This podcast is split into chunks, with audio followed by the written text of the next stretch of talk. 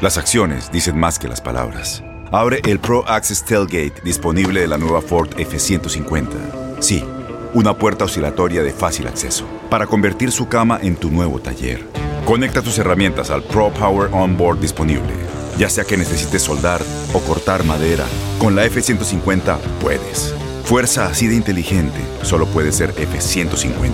Construida con orgullo Ford. Pro Access Tailgate disponible en la primavera de 2024. Bienvenidos al podcast de Buenos Días América, la revista radial más completa para los hispanos. Política, salud, economía, tendencia y deporte son algunos de nuestros temas. Bienvenidos.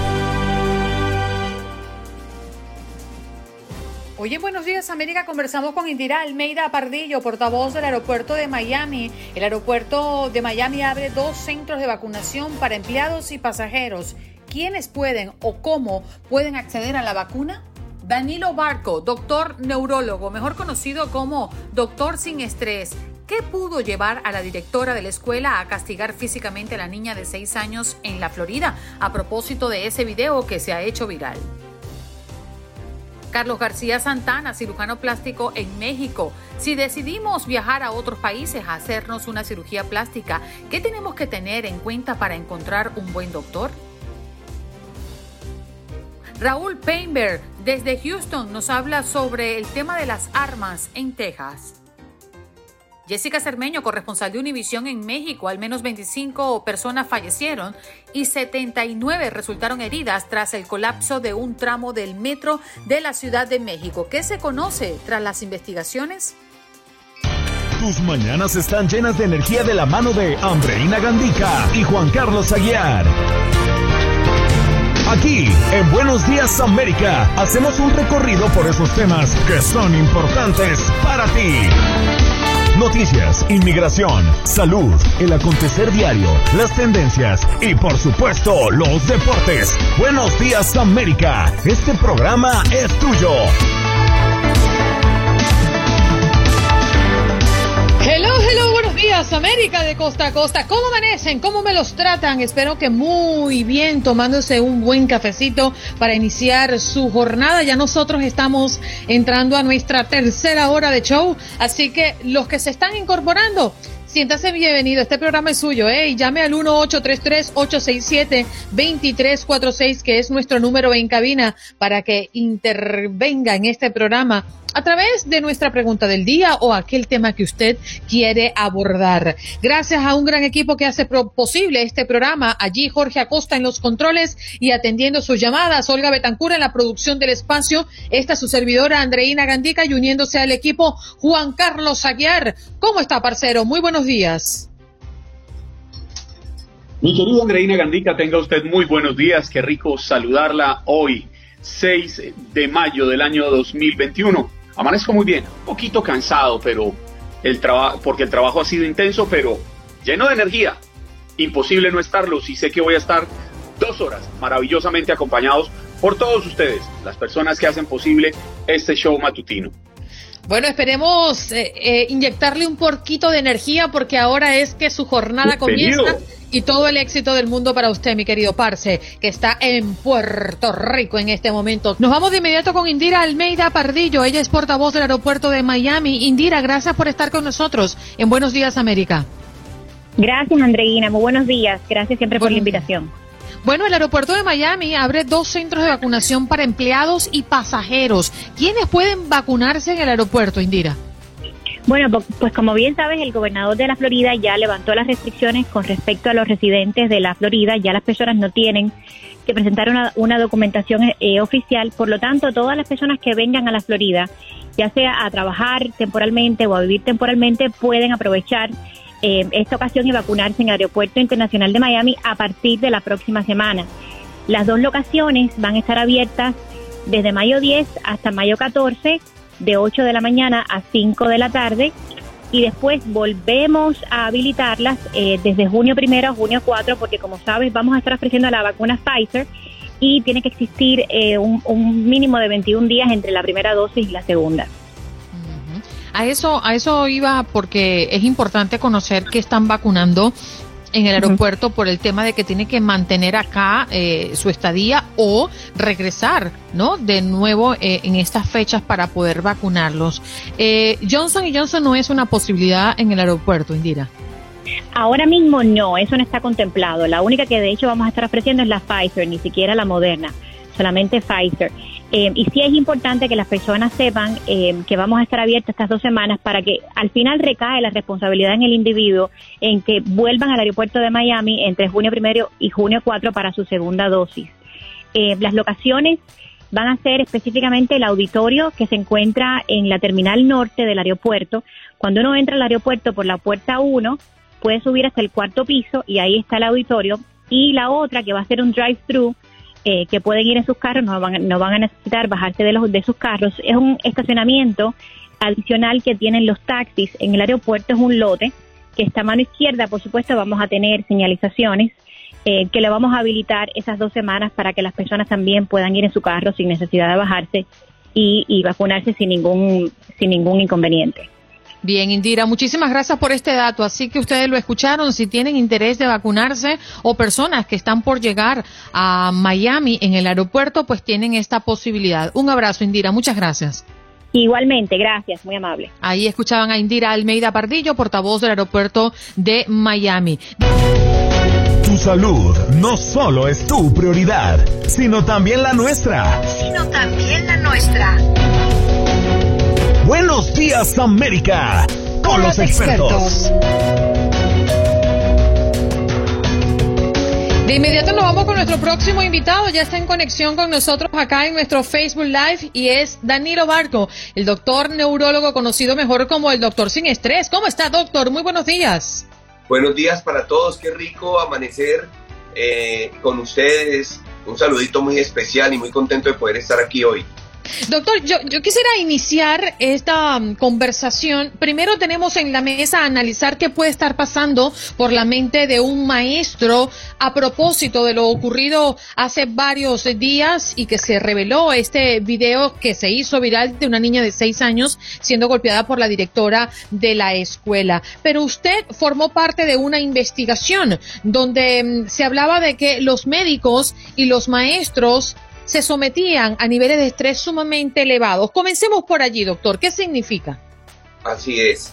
Imagínate que eh, hace muchos años aquí en Estados Unidos la doctora Cristina Maslas diseñó un instrumento aprobado hoy día por la comunidad científica internacional que se llama el Maslas Burnout Inventory, que es una encuesta mediante la cual puedo determinar qué tantos niveles de estrés físicos, psíquicos, neurológicos y sociales puede tener una persona.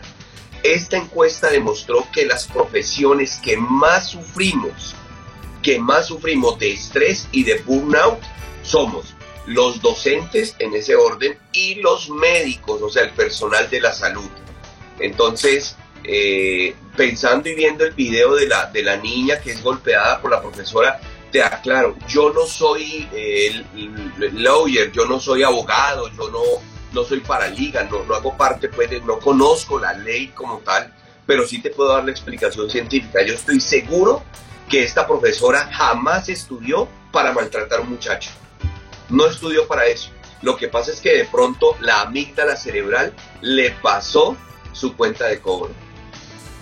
Pero entre otras cosas, Danilo, creo que algo muy importante para, quienes se dedican a la docencia, además se lo decía hace un par de días a unas profesoras que nos acompañaron aquí en el programa, que es admirable la labor de ellas.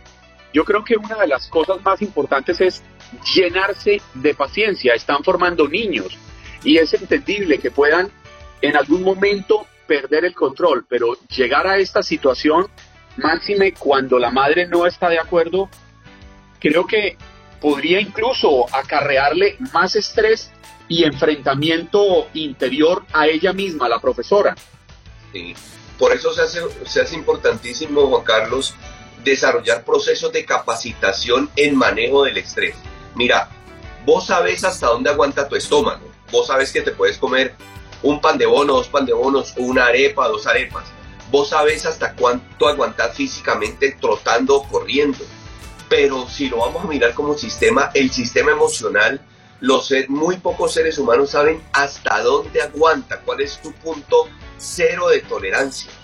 Lastimosamente no trabajamos en eso porque lo obviamos, porque nos parece tontito, porque no nos parece importante.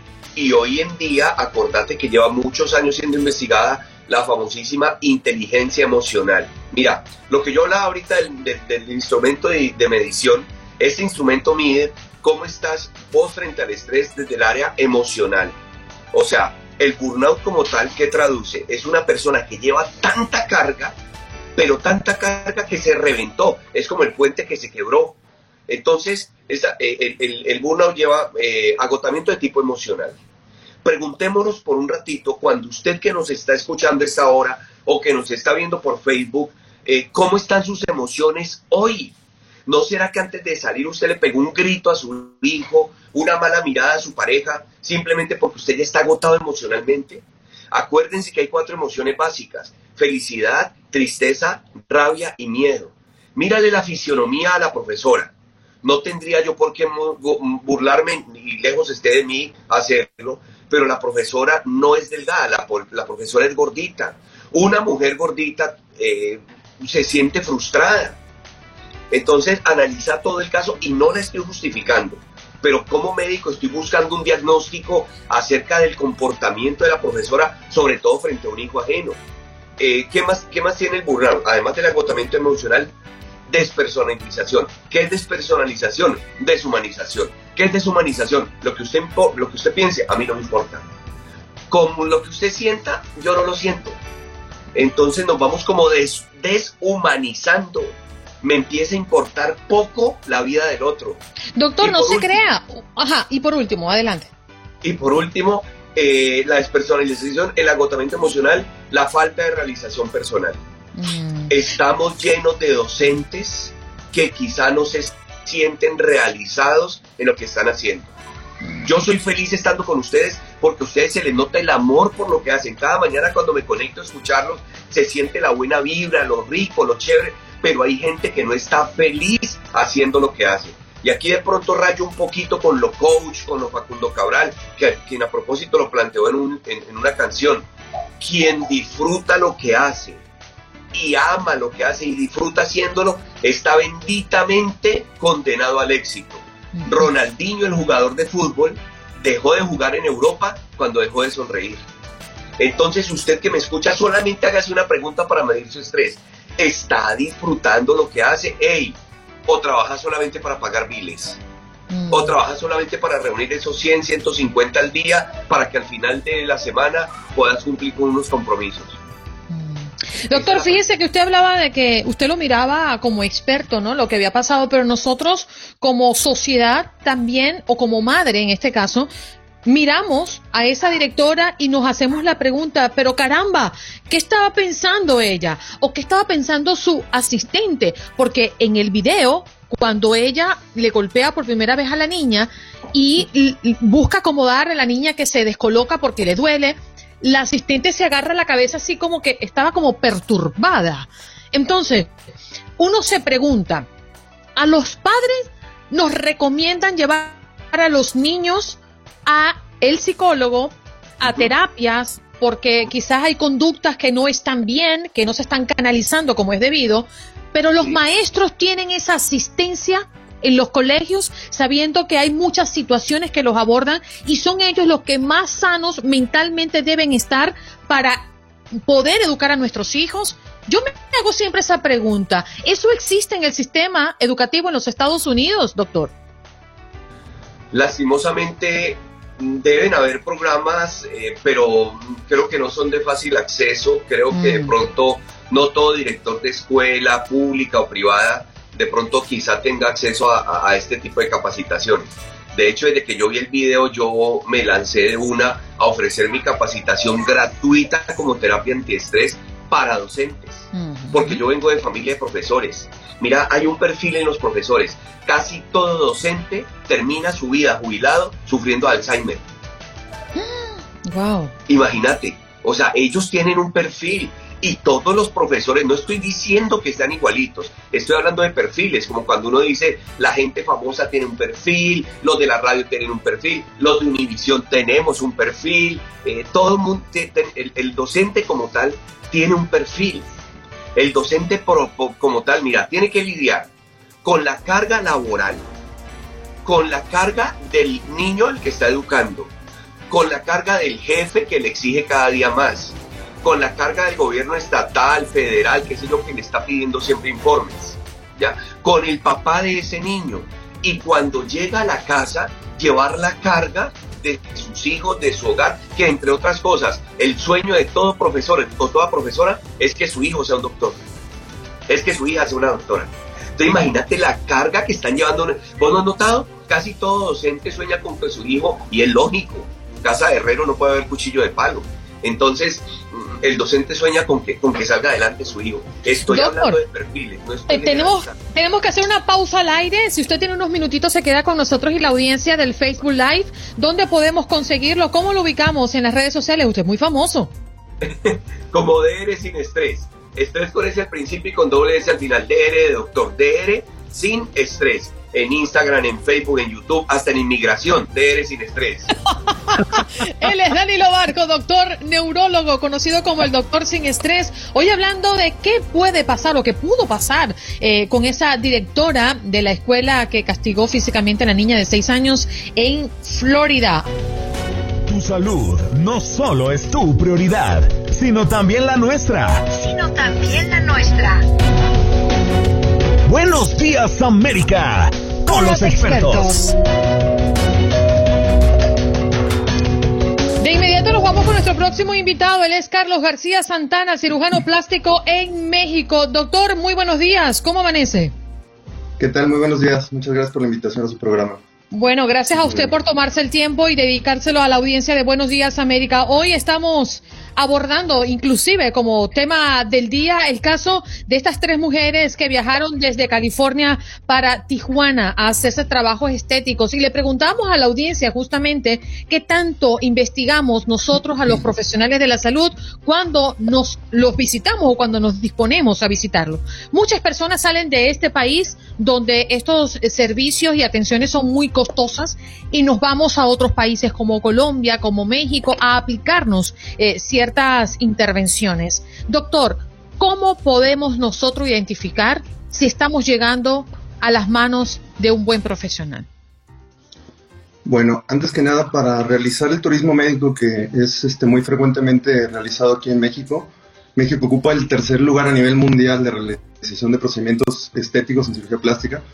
Entonces, es una, una situación muy sencilla en las cuales este, el turismo extranjero tiene que estar consciente de que su médico realizó una correcta capacitación y especialización en, cirugía plástica y que cuenta con todos los lineamientos permitidos en, nuestro país para desenvolverse en este ámbito, que cuente con su cédula, que cuente con su certificación, que es muy importante, que es lo más importante y es lo más sencillo de darse cuenta. Todo está a través de un website que, bueno, nosotros como cirujanos plásticos estamos regidos por la AMCEPER, que es la Asociación eh, Mexicana de Cirugía Plástica Estética y reconstructiva, que asimismo está este, en ámbito, en vínculo con la Comisión Nacional de Especialidades Médicas.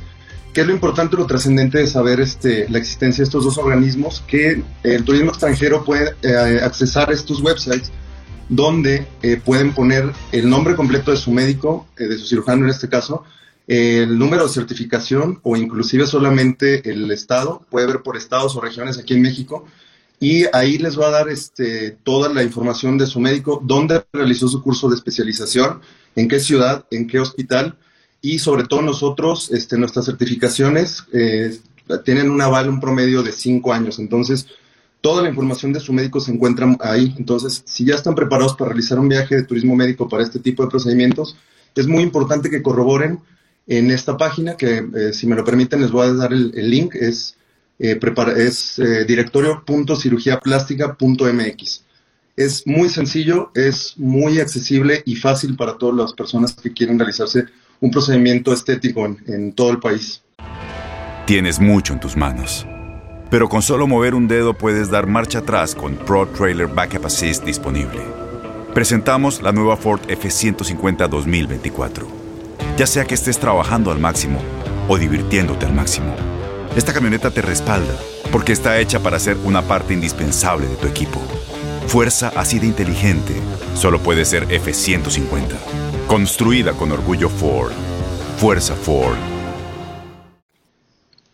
Carlos, ¿por qué se ha dado este boom del turismo estético a países como México, como Colombia, de donde soy yo, en Venezuela, de donde es Andreina?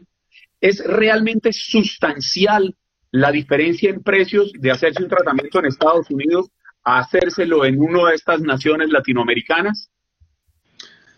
Bueno, realmente no tengo conocimiento, a lo mejor en Colombia también se presta mucho el, turismo médico en, esta, en estas regiones, como, como bien lo dice, en, Colombia y Venezuela.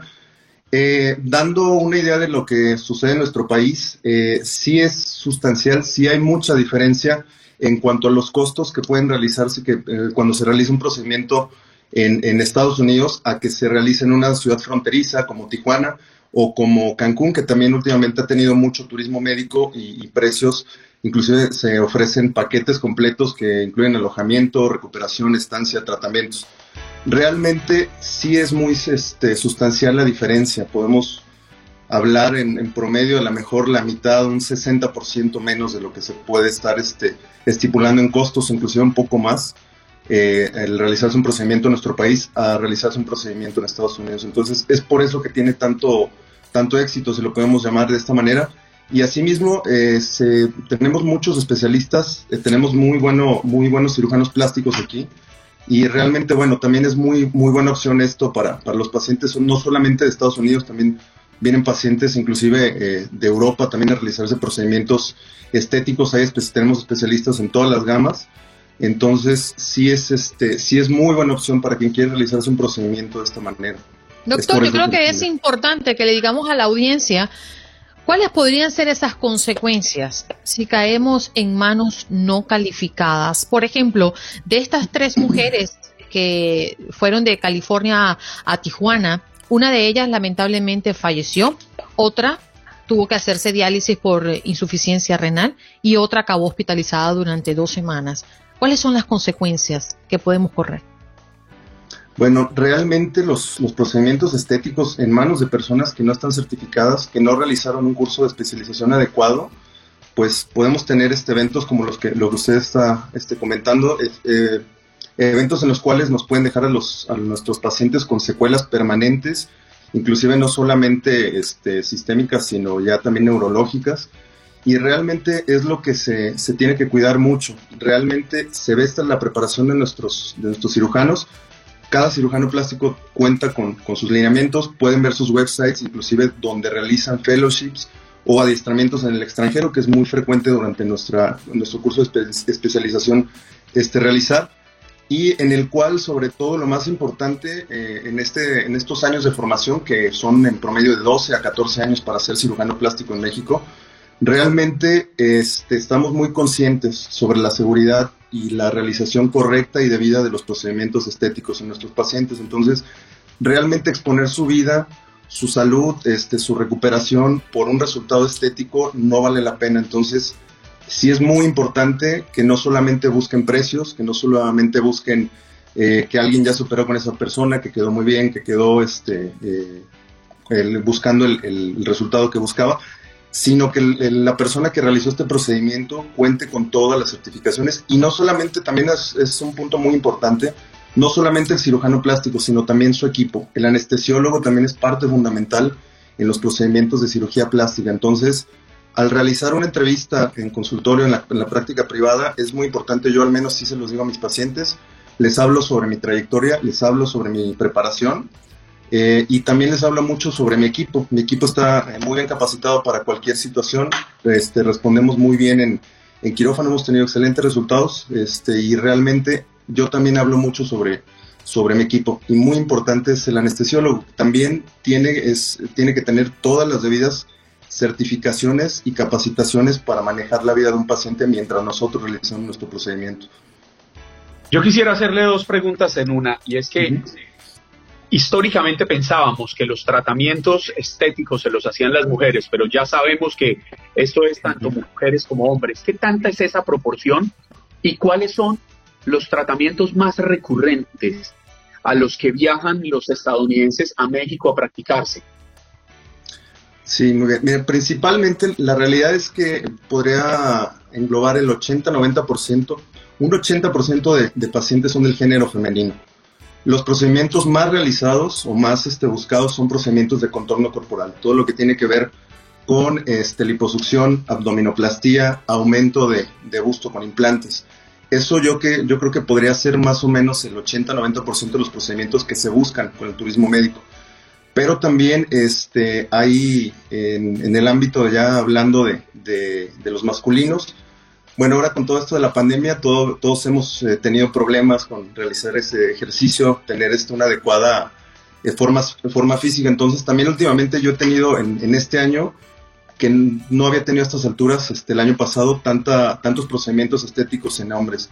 Principalmente en hombres lo que buscan, bueno, además últimamente he realizado muchas liposucciones de alta definición en, género masculino, pero es más buscado sobre todo corrección ya en, en personas este, de 40, 45, 50 años, procedimientos estéticos de, los párpados o de, nariz, que es lo más frecuente que buscan. Realmente no es una proporción así muy, muy equilibrada en cuanto a, a, hombres y mujeres, pero en los hombres sí se está buscando últimamente realizar muchos procedimientos de contorno corporal, como lo son liposucciones y abdominoplastía. Ya también lo estamos este, queriendo ver bien en ese, en ese aspecto. Doctor, ¿dónde está ubicado usted? Yo me desenvuelvo en la ciudad de Guadalajara, Jalisco, y en la ciudad de León, Guanajuato. Ah, bueno, no nos queda tan lejos. Lo que pasa es que Olga Betancourt, nuestra productora, ¿por qué te ríes, Juan Carlos? No, porque cuando uno dice Olga es porque es sí, es para una prima. Una prima que quiere saber dónde está. Olga Betancourt es nuestra productora, usted lo sabe. Eh, ella está, o sea, ella, está perfecta. La verdad, ella no necesita nada, pero usted sabe que las mujeres siempre necesitamos un retoquito. Y a mí sí hay que hacerme la tonería y pintura. ¿Usted nos puede hacer un dos por uno? Claro que sí, vamos a manejar un buen paquete para tener las dos aquí, las esperamos con mucho gusto en Guadalajara. Doctor, gracias por estar con nosotros. en qué lío se está metiendo usted con estas dos mujeres, pero yo lo advertí. Muy bien, muchas gracias. Vamos Te voy a mandar una foto para que vea el trabajito que le espera, al menos en este cuerpecito. Muy bien, aquí le espero con mucho gusto. un abrazo, doctor. Muchísimas gracias por estar con nosotros. Seguro. Bueno, allí escuchaban a Carlos García Santana, cirujano plástico en México. Si decidimos viajar a otros países para hacernos alguna cirugía plástica, ¿qué tenemos que tomar en cuenta para encontrar un buen doctor y para revisar y saber que estamos llegando a buenas manos? Esto es Buenos Días, América. Ay, qué rico. Tomarse en la mañana un cafecito calientito. Buenos Días, América jueves de cafecito en Buenos Días América. Y como siempre, todas las semanas les traemos un cafecito con alguien interesante. Y a propósito, a propósito, que ha sido sumamente polémico la participación de Fernando Espuelas en este programa. Lo traemos en el cafecito, señor Juan Carlos. ¿A usted qué le parece? Me parece maravilloso, entre otras cosas, porque hay que conocer el ser humano que se esconde detrás del analista político, aquel que llega con las espuelas afiladas, pues el ser humano es el que a veces uno quisiera conocer. Bueno, y eso es justamente lo que entregaremos en este cafecito, una conversación con Fernando Espuelas, donde hablaba de su llegada a los Estados Unidos, cómo es que su madre, pues sin hablar inglés, como la mayoría de los inmigrantes en Estados Unidos, pues llegan acá a trabajar de lo que sea para sacar a su familia adelante. Su madre recién divorciada cuando decidieron venirse a los Estados Unidos y parte de la historia se la adelantamos acá. Tu madre en este país. ¿Cómo arranca la familia? Bueno, em, o sea, como muchos inmigrantes escapándonos de una crisis, ¿no? Y desesperados, ¿no? No fue una elección fácil. No hablaba inglés, no tenía mucha educación y aunque en Uruguay eh, gozábamos de cierto estándar de vida, donde teníamos alguien que nos limpiaba la casa, ese tipo de cosas, ah, hubo un cambio muy ah, brusco para ella también, pero eh, yo la admiro mucho por eso, ¿no? Porque ella eh, hizo todo eso para, para mí eh, y me puso en una situación donde tenía la posibilidad de triunfar. Y hasta que termino en Univision haciendo un programa de radio y fue, no entiendo cómo lo escuchaba la gente, porque realmente eh, o sea, malísimo como hablaba, inventaba palabras. Em, y me di cuenta solamente cuando empecé a recibir correos de gente que me decía, eh, gente eh, eh, que no hablaba español, que estaba aprendiendo español. Es muy fácil escucharte a ti hablar en español. no sé por qué es muy fácil. Bueno, porque estaba básicamente hablando en inglés. Claro. Dando pistas en español. Claro, claro, claro. Fernando, decías que te casaste muy joven. ¿A qué edad te casaste? Los 23 años. Um, conocí a mi esposa em, en la universidad. En, en, el tercer año decidimos empezar a vivir juntos. Eh, a un año de, la graduación eh, le propuse, hace, dos días atrás fue, fueron 32 años que le propuse. ¡Wow! y nos casamos el próximo año, que, que, en realidad, aunque obviamente ahora la gente se casa mucho más tarde, nosotros fuimos eh, pioneros para nuestro grupo, porque todo el mundo estaba pensando, ¿qué, ¿por qué se están casando bueno, esto es solo un adelanto. Más adelante, señor Juan Carlos, vamos a ofrecerles otra partecita para que usted vaya agarrando calor de este cafecito, porque nos habló. Ajá, dígame. ¿Cuántos años tiene Fernando Escuelas? Ya va. 32 más 23. Ajá, bueno, muy ah, bien. Te encanta sacar la cuenta, ¿no? A ti con la edad te va muy bien. Señor, vamos a hacer una pausa, sí, señor. Recuerden que este cafecito hoy a las 6 de la tarde, hora del este, será publicado a través de nuestro Facebook, Buenos Días AM, es nuestra página. Y más adelante les doy un poquito más porque hablamos de su carrera y cuáles son esas cosas que mm, atesora como anécdotas cuando asesoró a presidentes en Latinoamérica. Ya regresamos. Bueno, nos vamos de inmediato mm, a hacer un enlace muy especial con Raúl Painberg que por motivos de tiempo y de trabajo no puede estar con nosotros eh, vivo, pero sí comparte con nosotros su segmento de todos los martes y los jueves. Deseándoles un extraordinario jueves desde esta la ciudad de Houston. Y fíjense que, bueno, todavía no salimos a esta hora de la mañana del asombro aquí en el estado de Texas, en donde se sienta un precedente muy importante con respecto al derecho de portar armas en este territorio. Y es que ayer ambas cámaras del Congreso tejano aprobaron ya la llamada propuesta SB 1927, que establece que cualquier residente mayor de 21 años de edad podrá portar un arma de fuego sin necesidad de solicitar la licencia o el permiso respectivo. Es decir, se abre la posibilidad de que todos, absolutamente todos los mayores de esa edad, estén armados sin restricción alguna salvo las que naturalmente establece la ley que debe de tratarse de cierto tipo de armas que, cuyo uso no es exclusivo del ejército.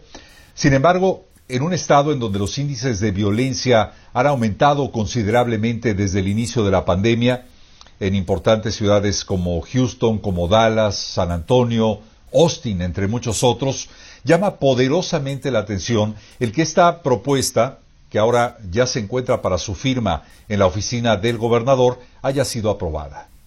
Ahora, ya no hay nada más que esperar, solamente a que Greg Abbott, quien también favorece este tipo de medidas, la reciba, saque su pluma y la firme para, repito, convertirla en ley.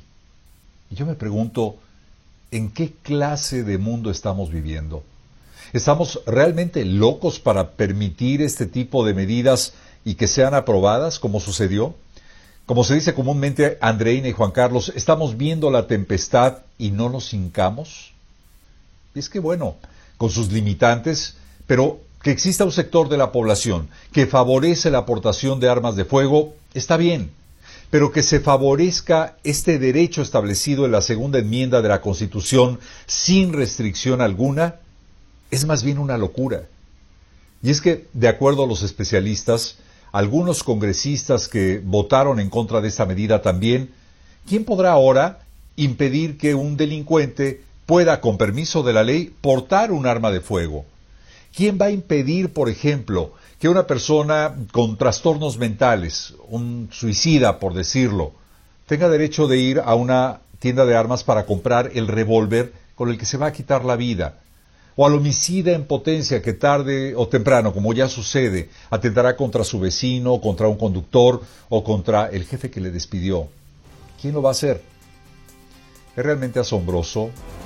Ustedes conocen mi punto de vista al respecto, pero definitivamente creo que con esta ley, Texas, este estado al que tanto queremos, se convierte ahora en un verdadero pueblo del viejo oeste. Lástima, lástima del contraste con su modernidad, lástima por quienes apuestan por este territorio a la vida y no al riesgo de muerte. Hace poco lo platicábamos, ¿recuerdan? ¿Quiénes están más locos? ¿Los legisladores que aprueban estas medidas o los votantes que los elegimos? Yo por ahora trato simplemente de entender. Andreina y Juan Carlos, muchos abrazos y regreso con ustedes. Muy buenos días. Gracias, Raúl. Yo creo que la culpa es compartida, definitivamente. Totalmente de acuerdo. Bueno, nos vamos de inmediato a México a atender lo que ha sido noticia en las últimas horas. Jessica Cermeño, corresponsal de Univisión en México. Gracias por estar con nosotros. Jessica, buenos días. Gracias, buenos días. Pues eh, nosotros seguimos aquí cubriendo desde Tláhuac. Eh, en este momento son siguen siendo 25 personas fallecidas por este terrible colapso de la línea 12 del metro, 79 heridos y pues sigue habiendo caos en esta zona cero. Mm, ¿Ya pararon la búsqueda, Jessica? Es decir, ¿estos números ya son definitivos por ahora? No, no lo son, déjame decirte por qué. Porque, eh, como ustedes pueden ver en las terribles imágenes, eh, cayó toda una trave de concreto y se piensa quizá debajo de esa trave todavía podría quedar algún vehículo porque eh, la avenida Tláhuac es muy transitada y en ese momento pues había mucha gente pasando por debajo de, la vía elevada, entonces se cree que después de quitar esto eh, todavía se podría encontrar alguna persona. La verdad es que pues vamos a estar pendientes, ¿no? Porque porque es una terrible, terrible tragedia. Jessica, muchas personas han denunciado que las fallas estructurales de este tramo del metro se venían denunciando, incluso que venían desde el origen, desde la construcción, pero que terminaron afectadas por el pasado terremoto. ¿Qué se ha dicho de eso? ¿Hay investigaciones en curso? Se han dicho muchísimas cosas, Juan Carlos. La verdad es que eh, efectivamente desde el origen de esta obra hay problemas, porque la idea es que fuera eh, subterránea, después terminaron haciendo una parte elevada, otra parte subterránea, eh, no se determinaron exactamente los parámetros que tenía que tener la, la obra, después hubo varias empresas constructoras, es una serie de, de problemas que desde el principio se presentaron y sí, ya hay una investigación que ha iniciado. Primero la Fiscalía de la Ciudad de México inició una carpeta de investigación donde se está hablando de dos delitos, homicidio y daño a la propiedad, ambos culposos. Esa, esta investigación va a ir acompañada por un peritaje de una empresa noruega que ya determinó el gobierno de la Ciudad de México que será la encargada eh, con sus expertos de hacer todo el estudio de lo que ocurrió para determinar qué pasó, dónde fue el principal problema y además el Colegio de Ingenieros Civiles de México va a participar eh, varios expertos en construcción eh, que van a ayudar a que se haga esta investigación. Todavía eh, ningún funcionario, y eso se ha dicho sí, ningún funcionario va a ser separado de su cargo hasta que se sepa qué va a pasar con el peritaje, que eso puede pasar pues en muchos meses. Jessica, ¿qué, tanta, ¿qué tantas señales de que algo no estaba bien eh, con, el, con el metro de la Ciudad de México previo a este accidente?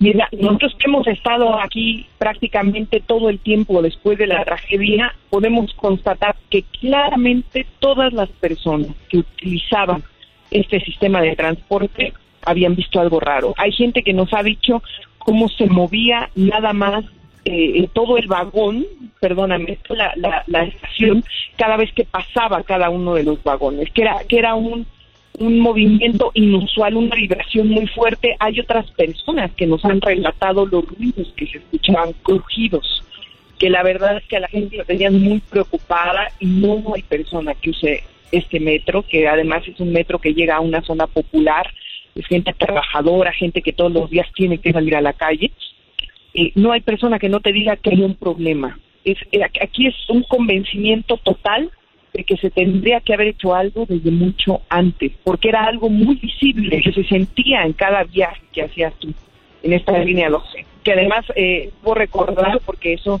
tiene que quedarnos muy claro, es la línea más reciente de todo el red del sistema de transporte colectivo metro de la capital mexicana.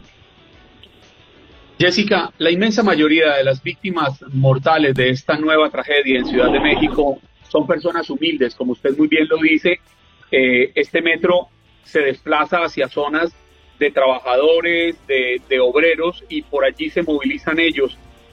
¿Hay alguna ayuda que se esté planeando desde el gobierno de la Ciudad de México desde el gobierno federal para los sepelios de las 25 personas que hasta el momento se ha comprobado que perdieron la vida o para ayudar en los gastos médicos de las decenas de personas que se encuentran heridas?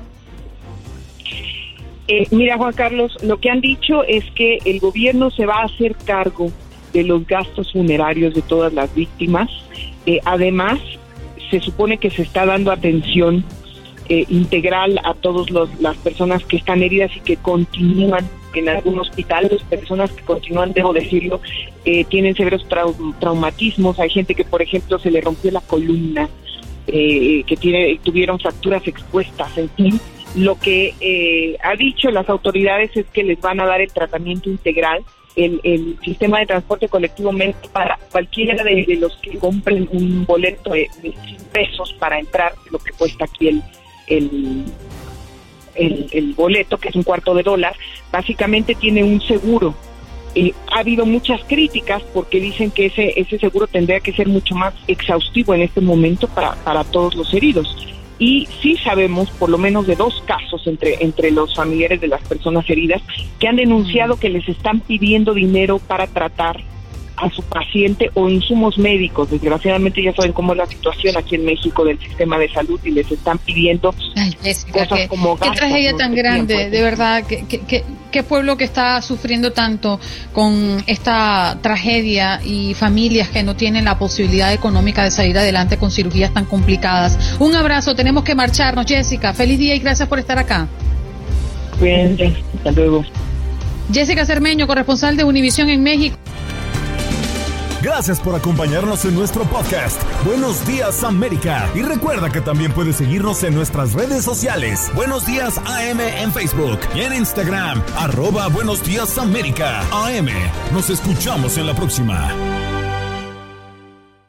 Boost Mobile tiene una gran oferta para que aproveches tu reembolso de impuestos al máximo y te mantengas conectado. Al cambiarte a Boost, recibe un 50% de descuento en tu primer mes de datos ilimitados. O, con un plan ilimitado de 40 dólares, llévate un Samsung Galaxy A15 5G por $39.99. Obtén los mejores teléfonos en las redes 5G más grandes del país. Con Boost Mobile, cambiarse es fácil. Solo visita boostmobile.com. Boost Mobile, sin miedo al éxito. Para clientes nuevos y solamente en línea, requiere AroPay. 50% de descuento en el primer mes requiere un plan de 25 dólares al mes. Aplican otras restricciones. Visita boostmobile.com para detalles.